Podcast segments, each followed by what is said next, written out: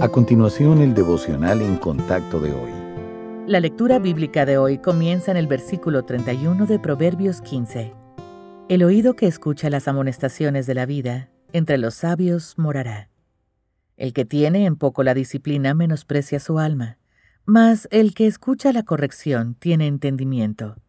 El temor de Jehová es enseñanza de sabiduría, y a la honra precede la humildad. A nadie le gusta que lo critiquen pero como las críticas son inevitables, debemos aprender a reaccionar de manera piadosa. Nuestra reacción natural a los comentarios hirientes es la ira o la actitud defensiva, pero puede haber grandes beneficios para quienes escuchan con calma y consideran la crítica con atención. De hecho, podríamos limitar nuestro crecimiento espiritual si no estamos abiertos a la amonestación. Algunas de las mejores lecciones de la vida vienen a través de las palabras duras.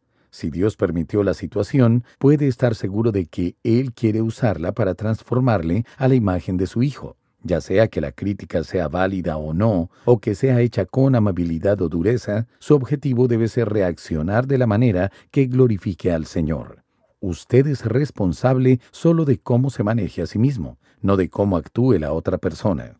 Cada amonestación es una oportunidad de parte de Dios. Pregúntele si la acusación es válida. Puede que sea el momento para humillarse y aceptar la corrección del Señor. Un momento de crítica también puede ser una oportunidad para mostrar su amor a la persona que le critique. Si alguien le ataca con enojo, el respeto y la amabilidad que demuestre se convierten en un testimonio poderoso. Sean cuales sean las circunstancias, deje que el Señor escudriñe su corazón y afirme su inocencia o le convenza de pecado.